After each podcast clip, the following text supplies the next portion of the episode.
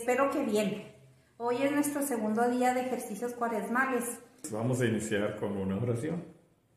En nombre del Padre, del Hijo y del Espíritu Santo. Amén. Oh buen Jesús, aquí estamos. Queremos buscarte en medio de todos y de todo. Queremos escuchar tu invitación. Venid y lo veréis.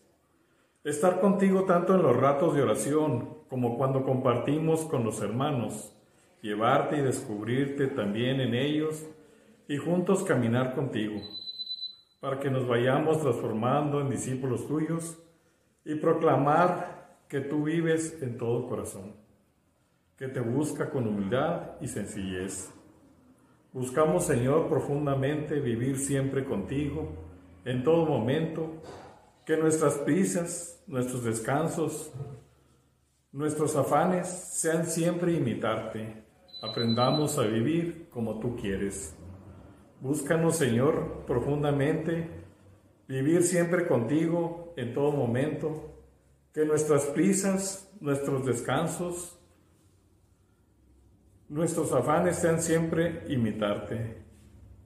Aprender a vivir como tú quieres a ver la vida como, tú la, la ves tú, tratar las personas como tú quieres que la trate, acoger, escuchar y acompañar como lo haces tú, a confiar plenamente en ti y a contagiar esperanza en todos los que aún no te conocen. Amén. Ahora sí vamos a iniciar con el, con el segundo tema. Antes que nada les quiero presentar a Juan. Él es mi esposo. Mucho gusto.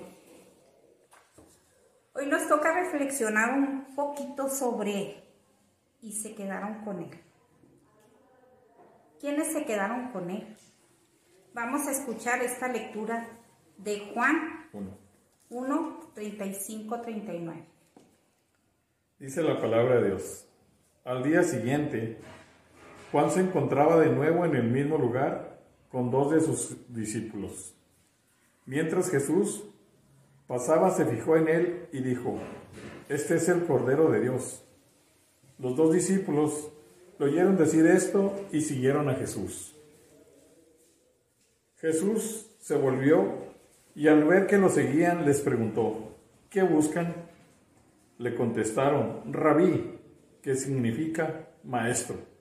¿Dónde vives? Jesús les dijo, vengan y lo verán. Fueron Vieron dónde vivía y se quedaron con él aquel día. Eran como las cuatro de la tarde. Palabra de Dios. Los dos discípulos que han escuchado a Juan Bautista hablar de Jesús comienzan a seguir. Hay algo en él que los atrae, aunque todavía no saben quién es ni hacia, ni hacia dónde los lleva sin embargo, para seguir a Jesús no basta escuchar lo que otros dicen de Él. En, en toda ocasión es necesario tener un encuentro personal con Jesús. ¿Cuántas veces nos hemos preguntado, ¿dónde habitas? Y, y, no habita muy lejos de ti ni de mí, habita en cada una de las personas que vemos a diario, en nuestro esposo, en nuestros compañeros de trabajo, en todas las personas que, que, se atraviesan por nuestra vida, en el pobre, en el rico, en el que sufre, en el que llora. Ahí está Jesús. Ayer hablamos de orar para escuchar a Dios.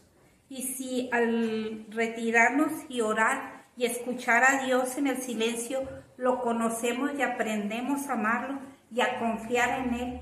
Por eso es necesario establecer esta comunicación de amistad con Dios por medio de la oración, por medio de la Eucaristía, por medio de la reconciliación, por medio de la escucha de la palabra. Porque si no conocemos a Dios, no podemos amar lo que no conocemos. Y si no amamos a Jesús porque no lo conocemos, tampoco podemos confiar en Él. Y cuando cuando a veces tenemos problemas o nos agobian todas las cosas que pasan, como por ejemplo ahora que nos ha agobiado tanto la pandemia o, o, se nos va un ser querido, No podemos confiar en Él porque no lo conocemos y no creemos en Él. Quienes tenemos la alegría de conocer a Jesús y de caminar con Él, comenzamos a recuperar la alegría y la sensibilidad hacia los que sufren. Empezamos a vivir con más verdad y generosidad, con más sentido y esperanza. Cuando uno encuentra a Jesús, se tiene la sensación de que empieza uno al fin a vivir y a ser feliz. Pues comenzamos a vivir desde un Dios bueno, más humano, más amigo y salvador. Todo empieza a ser diferente. Jesús abre un horizonte nuevo en nuestras vidas y nos enseña a vivir desde un Dios que quiere para nosotros lo mejor. Poco a poco nos va liberando de los engaños, de los miedos, de los egoísmos que nos están bloqueando para aceptar a Dios en nuestro corazón. Quienes nos ponemos en el camino tras Él, comenzamos a recuperar la alegría, nos hacemos sensibles para ayudar al hermano, para consolar al necesitado, para abrazar al que llora. Nos dejamos de egoísmos, es necesario buscar el significado y el sentido de nuestra vida para seguir a Jesús. Si no buscamos, si no buscamos nada, no vamos a encontrar nada. Jesús nos, nos será indiferente. Lo busco porque quiero que sea mi maestro, el centro de mi vida, para que su modo de proceder se vaya introduciendo en mí, para hacerme transparente a que Jesús vive en mi corazón. Se convierta en un corazón para convertirme en un corazón semejante al de Jesús. Solo desde ese encuentro personal y esa conversión podré manifestar en mi vida a Jesús y no buscarme yo, sino buscarlo a Él en todo y en todos. Porque Él está en cada uno de nosotros, en ti y en el prójimo. La buena noticia para nosotros es que hemos sido llamados y seguimos siendo llamados a pesar de nuestras imperfecciones.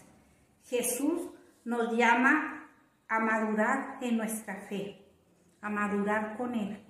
Jesús nos llama a ser servidores en el amor con nuestros hermanos, con el enfermo, con el que sufre, con el que tiene hambre y nos llama a caminar con Él. Jesús nos llama a estar con Él, a vivir como Él nos enseñó.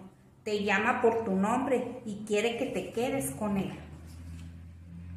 Vamos a, escuchar otra lectura que es la de Juan 15, 5. La palabra de Dios dice, yo soy la vid y ustedes las ramas. El que permanece en mí y yo en él, ese da mucho fruto, pero sin mí no pueden hacer nada. Al que no permanece en mí, lo tiran y se seca, como a las ramas, que las amontonan, se echan al fuego y se queman. Mientras ustedes permanezcan en mí y mis palabras permanezcan en ustedes, pidan lo que quieran y lo conseguirán. Jesús es la vida verdadera. La palabra nos exhorta que la única forma de llevar frutos a Dios es permaneciendo en la fe en Cristo, ya que Jesús es el único camino al Padre. ¿Cómo podemos seguir a Cristo? Hay cuatro pasos bien importantes para poderlo seguir. Primero que nada es, no tengas miedo. Confía en Él. Escúchalo y obedece. No tengas miedo. ¿Por qué temer si Dios está conmigo? Si Dios es mi guía, si Dios me ama, si soy su hijo. No tengo por qué temer, porque sé que Él me va a consolar. Dios está con nosotros. ¿Y quién contra nosotros? En ocasiones todas las personas pasamos por sufrimientos, por golpes duros, por muchas cosas que nos aquejan. Pero no hay que tener miedo. ¿Por qué? Porque Dios está conmigo. No tengas miedo, Dios está contigo. Confía. Cuando conocemos a Jesús, empezamos a creerle, no nada más a creer en Él. Es muy importante creerle a Él. Muchas veces solo creemos en Dios, pero a veces no le tenemos la confianza suficiente para dejar nuestros dolores y todo lo que nos aqueja en sus manos y esperar su voluntad.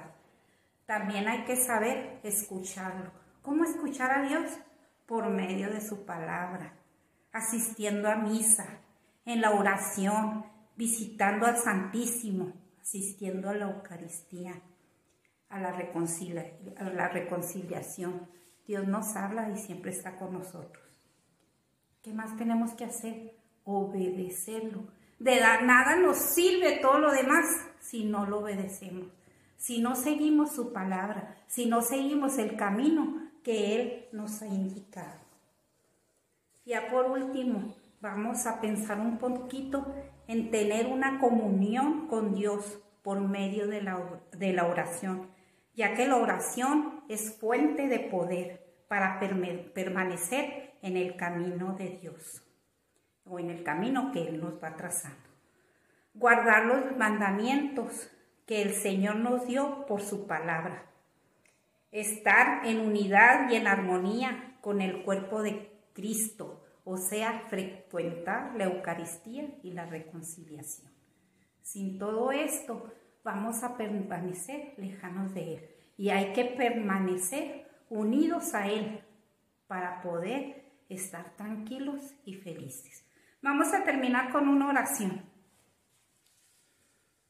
Quédate, Señor, con nosotros. Acompáñanos, aunque no siempre hayamos sabido reconocerte. Quédate con nosotros, porque en torno a nosotros se van haciendo más densas las sombras y tú eres la luz.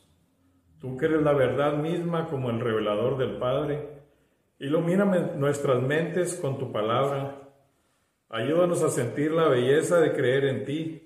Quédate en nuestras familias. Ilumínalas en sus dudas. Sosténlas en, en sus dificultades. Consuélalas en sus sufrimientos y en la fatiga de cada día.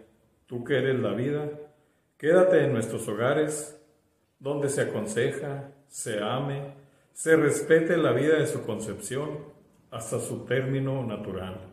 Quédate, Señor, con aquellos que en nuestras sociedades son más vulnerables.